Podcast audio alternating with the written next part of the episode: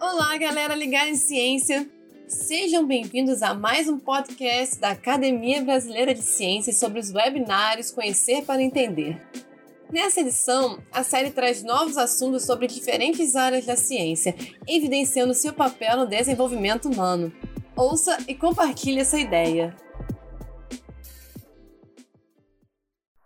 Olá, bem-vindos a mais um webinário da Academia Brasileira de Ciências, da série Conhecer para Entender.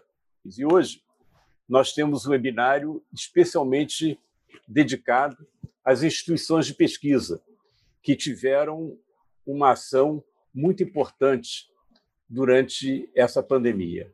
E o título do webinário vai ser exatamente esse: Instituições de Pesquisa, Ações em Resposta à Crise. Então, eu vou passar a palavra para o Oswaldo Luiz Alves, que vai apresentar os participantes do webinário de hoje. Obrigado, presidente. É um imenso prazer é, participar desse webinário, juntamente com pessoas, com colegas é, reconhecidamente é, conhecidos da, da comunidade. Hoje nós vamos comentar e, e discutir é, várias ações que foram executadas uh, nas instituições de pesquisa. É, para isso, então, nós vamos começar com o professor Antônio Gomes de Souza Filho. E antes de passar a palavra ao professor Antônio Gomes de Souza Filho, gostaria de colocar algumas eh, colocações eh, com relação à, à sua biografia. O professor Antônio Gomes de Souza Filho é físico, é professor da Universidade Federal do Ceará, onde foi pró-reitor de pesquisa e pós-graduação no período 2016-2019. Atua na área de física da matéria condensada, com ênfase em nanociência e nanotecnologia. Foi membro afiliado da Academia Brasileira de Ciências no período 2011-2015 e ingressou como membro titular em 2018. É, atualmente, ele integra o Conselho Consultivo da Academia Brasileira de Ciências. Então, é com, com muito prazer que eu passo a palavra ao professor Antônio para que ele, então, comece o webinário uh, desta semana. Boa tarde, professor Oswaldo. Agradeço o convite da academia e cumprimento todos que nos assistem nesse momento, os colegas da academia, mas também a, o público em geral. Bem, a, eu vou fazer uma fala tendo como linha mestra o que as instituições de pesquisa fizeram é, em resposta à crise. É, foram realizadas muitas ações por as nossas instituições e a ideia é exatamente mostrar que a capacidade que as nossas instituições é, têm em responder à crise deve nos orgulhar bastante. E é importante a gente sistematizar um pouco, e é assim que eu gostaria de, de começar, é, meio que traçando um pouco da linha do tempo, né, desde quando a, a, crise teve a sua emergência ali no mês de março. Então, a primeira resposta que as universidades e os institutos de pesquisa deram foi se engajar de forma emergencial em várias ações. E aí a gente pode dividir né, é, em suporte ao sistema de saúde, em assistência e também diagnóstico. Todos eles muito importantes para aquele momento inicial. Então, praticamente em quase todos os estados, em todas as, as, as, as cidades né, que tinham é, universidades com laboratórios de biologia molecular, os equipamentos né, para diagnóstico foram feitos, né, foram feitas parcerias com as secretarias de saúde e as universidades e institutos passaram a integrar diretamente, de forma muito ágil, é, contribuindo com o diagnóstico para os serviços de saúde, para o sistema de saúde. Leitos e UTIs, quando a gente trata né, de uma crise como essa são fundamentais e os nossos hospitais universitários né, disponibilizaram 490 leitos de UTI no Brasil, em torno de 2.200 leitos de enfermaria. Então, uma atuação direta na assistência. Se a gente pensar no suporte, né, ou seja, que não é exatamente esperado que a universidade participe desses processos, mas no mercado que estava desabastecido porque era uma crise mundial, as universidades chegaram juntos, juntas, né, nesse no enfrentamento da crise, e só para colocar alguns números, né, foram produzidos em torno de um milhão de litros de álcool gel, um insumo fundamental naquele momento inicial, bem como os equipamentos de proteção individual. Mas, obviamente, que à medida que a pandemia foi avançando e o mercado, de algum jeito, foi abastecendo os sistemas de saúde com insumos, as universidades já vinham desenvolvendo outras ações e rapidamente também se engajaram é, no que a gente poderia colocar aí como informação, monitoramento e também novas tecnologias. E também com informação. A população brasileira, em especial, nunca tinha vivido uma situação de emergência desse tipo e nossas instituições, por meio dos seus professores e pesquisadores, estudantes também que se envolveram, é, prestaram um inestimável serviço informando e divulgando para a população é, informação é, com base científica e que orientou todos os níveis é, sociais né, e econômicos da nossa população. Então, eu costumo dizer que a universidade atuou desde a antropologia até a zootecnia é, no enfrentamento da crise. Mas, obviamente, indo mais para aquela função que se espera das universidades e dos institutos de pesquisa. Os nossos grupos de pesquisa que estavam preparados atuaram de forma muito intensa e muito qualificada na biologia molecular, né, estudando esse novo vírus, e também nos tratamentos.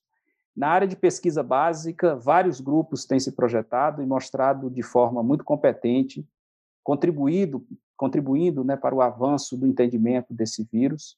Só para ter uma ideia, até hoje, em 2000, é, agora em 2020, já foram publicados da ordem de quase mil, um pouco mais de 1.500 artigos em revistas internacionais. Então, a ciência brasileira contribuindo de forma bastante decisiva, não só né, na assistência, como eu falei, às universidades, no caso, mas a ciência também atuando para avançar a fronteira do entendimento dessa doença é, que assola o mundo.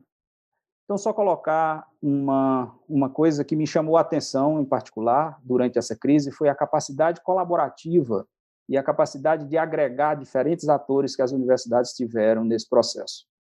Então, universidades, agências de fomento, governo e, as, e a indústria, as empresas de uma forma geral, em vários estados, em várias cidades, tiveram uma capacidade colaborativa muito grande para colocar em prática ideias e levar até os usuários, até a sociedade, os benefícios desses desenvolvimentos.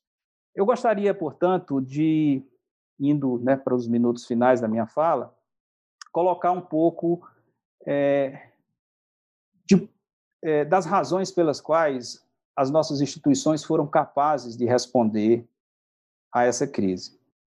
Eu costumo dizer assim que essa capacidade de resposta ela poderia até ter sido maior, né?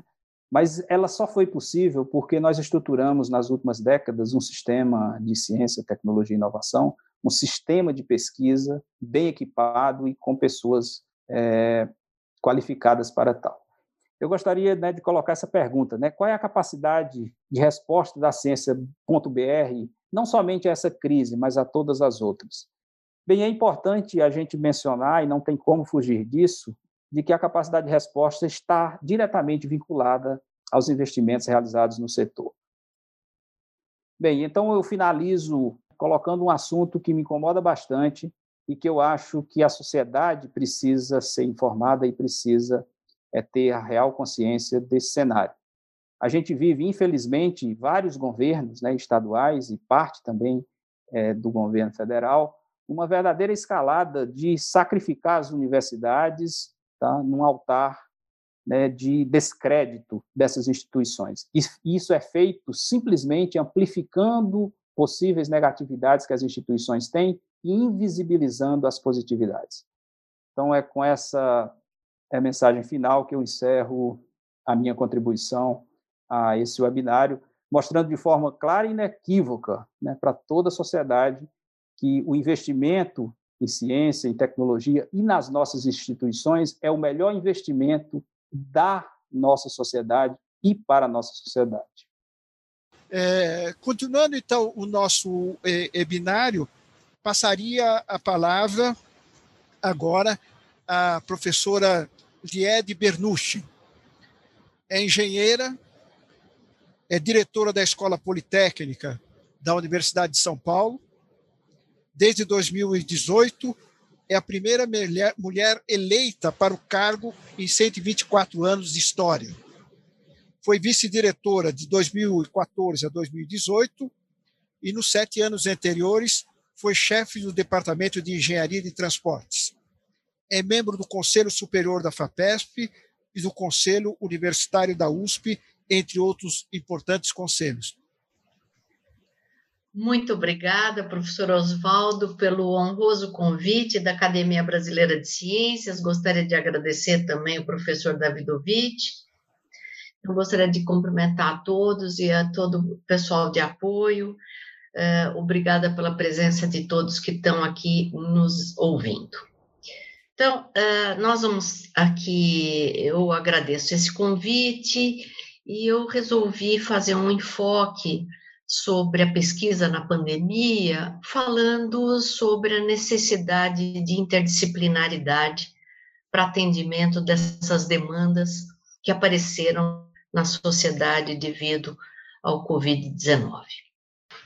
Sobre a interdisciplinaridade, é, pode-se dizer que é a integração dos conceitos e métodos entre disciplinas de ensino e pesquisa e a interdisciplinaridade pode fornecer uma chave importante para as inovações que são exigidas nas universidades para atender às demandas intelectuais e sociais da atualidade.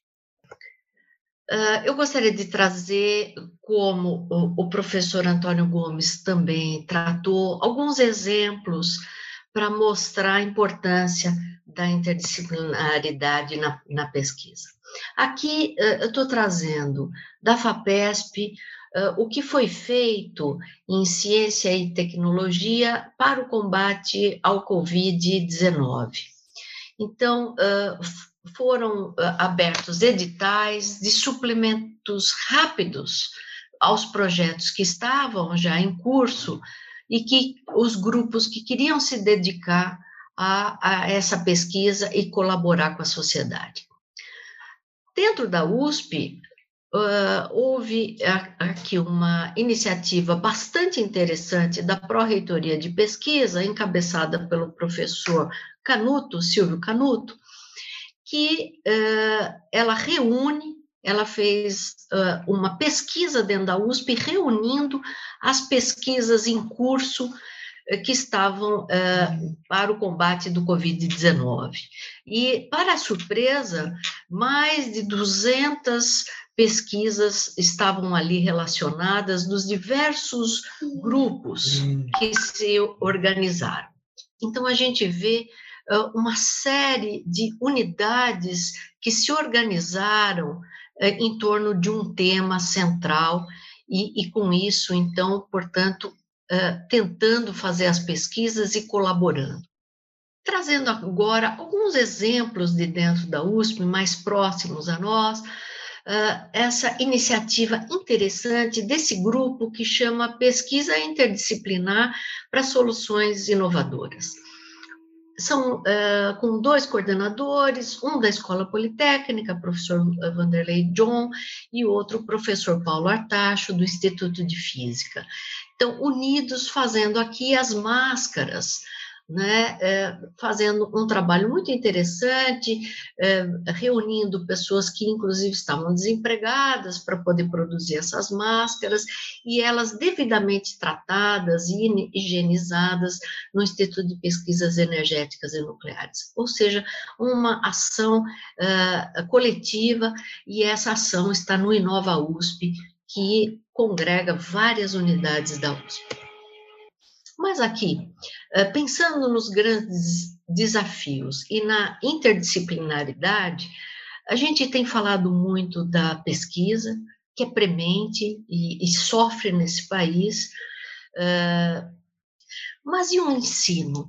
Então, eu gostaria de finalizar a, essa minha pequena palestra falando um pouco da necessidade no ensino. Nós estamos falando de ensino, estamos falando de educação. E, lógico, na nossa capacidade de inovar. A educação, se a gente não trouxer para, para nosso ensino é, e continuarmos em muitas das nossas questões uma dissociação do que a gente faz na pesquisa trazendo para o ensino, se essa dissociação no ensino de graduação continuar sendo uh, uh, muito forte, nós vamos estar prejudicando as próximas gerações, que são gerações que precisam estar formadas com o sentimento da relevância que tem a pesquisa. Portanto, trazer essa interdisciplinaridade que nós temos visto na pesquisa, trazer para o ensino. E essa é uma preocupação importante que a universidade precisa ter. Muito obrigada, era isso que eu gostaria de apresentar, estou à disposição. Muito obrigada pela oportunidade.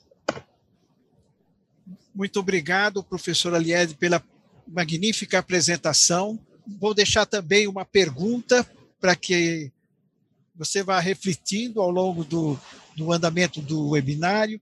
E a pergunta seria o seguinte: é, foram feitas é, várias observações sobre ações importantes que foram é, realizadas e, e, aqui apresentadas.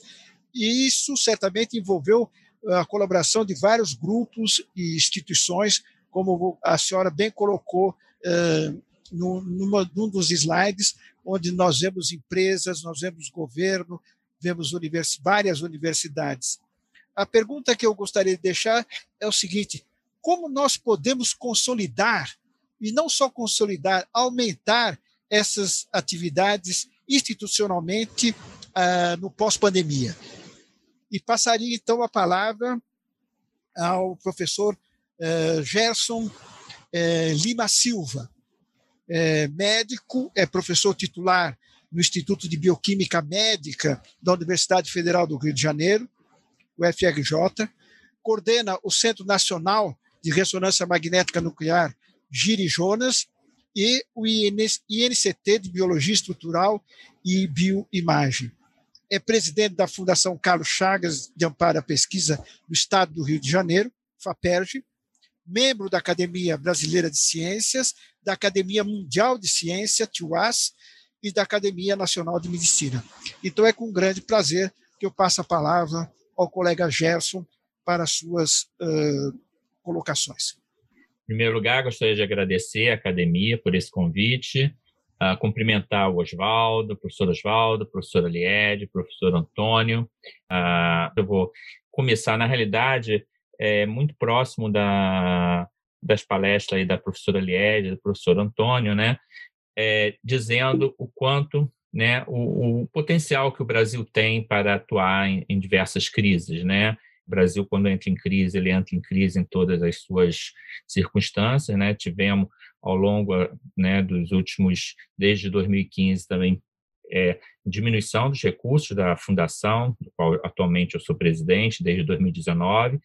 Ensaiávamos um, um retorno né, de, de financiamento grande, né, é, então, em 2019, com 4.230 projetos aprovados, né, temos alguns programas que são importantíssimos, né, quando nos deparamos exatamente com a questão da crise, com a potencial e, e, de fato, perda de recursos do, do a, a FAPERJ, assim como a FAPESP, né, tem os seus recursos vinculados à, à, arrecadação, no caso da FAPERJ, 2% da arrecadação líquida, e Uh, uma semana depois de decretada a pandemia, lançamos um, três editais.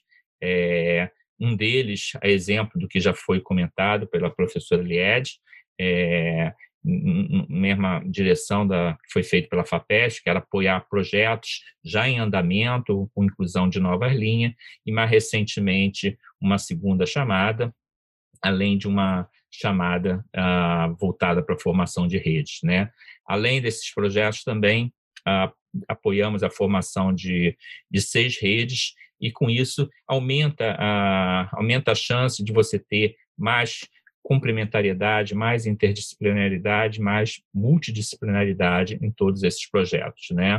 Uh, é claro que outros programas que já vinham sendo apoiados, como as redes de saúde, né, então foram priorizadas, né? Os resultados têm sido bastante animadores em vários sentidos, desde descobertas mais básicas até uh, desenvolvimento ainda em curso de vacinas e métodos de diagnóstico, entre outros. Uh, mas o que eu gostaria de pontuar agora no final da minha fala é para uma possibilidade que só foi possível exatamente é, do que já foi muito comentado aqui, de se buscar uh, diferentes parceiros. No caso aqui, buscamos o Instituto Vital Brasil, a Fiocruz, vários parceiros, obviamente, já eram laboratórios participantes do, do INCT, e, é, e em, em dois projetos, mas o que eu vou falar mais detalhadamente é o da, do uso da imunização passiva, uh, imunizando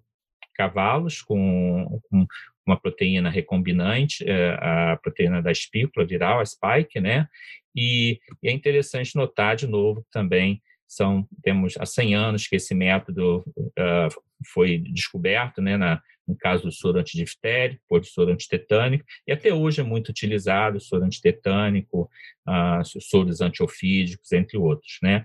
É, o que nos impressionou muito foi que, após seis semanas, os animais, ah, depois da sexta semana, estavam produzindo títulos de anticorpos da ordem de um para um milhão. Ou seja, se você diluísse, dilui o, o, o, o, o, soro um milhão de vezes, ele ainda é capaz de, de reconhecer o, o, o, coronavírus ou a proteína espícula, né? Resumindo esses resultados, então a importância de ter esses laboratórios né, de biossegurança, no caso desse vírus, ele tem que ser manipulado nessas situações. Uh, esse trabalho foi disponibilizado para a comunidade científica.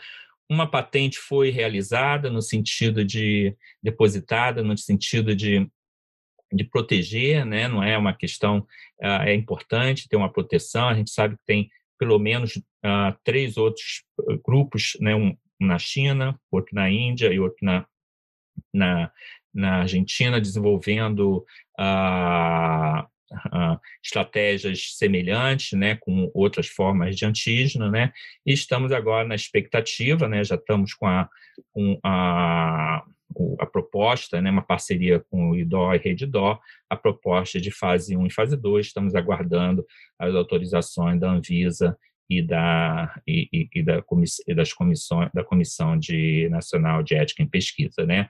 Agradeço obviamente todas as pessoas que participam né em diferentes momentos além de outras que participam das linhas do, do, do laboratório é ah, com isso eu agradeço. Obrigado obrigado professor Gerson pela pela apresentação eu passaria a palavra então a Lied Lied você quer juntar alguma coisa ou responder sua pergunta, enfim, fique à vontade. Obrigada, Oswaldo. Eh, eu gostaria de eh, comentar a sua pergunta da consolidação dessas atividades interdisciplinares, né, pós-pandemia. Eh, nós passamos um, um momento muito difícil, Porém, uh, se é que há lados positivos, mas nós conseguimos mostrar para uma parte da população, ao menos, o que, que é ciência, o que é tecnologia, o que é inovação, capacidade de resposta. Então, uh, eu acho que a gente aprendeu a também a disseminar mais o que a gente faz, né, uh, para a sociedade como um todo.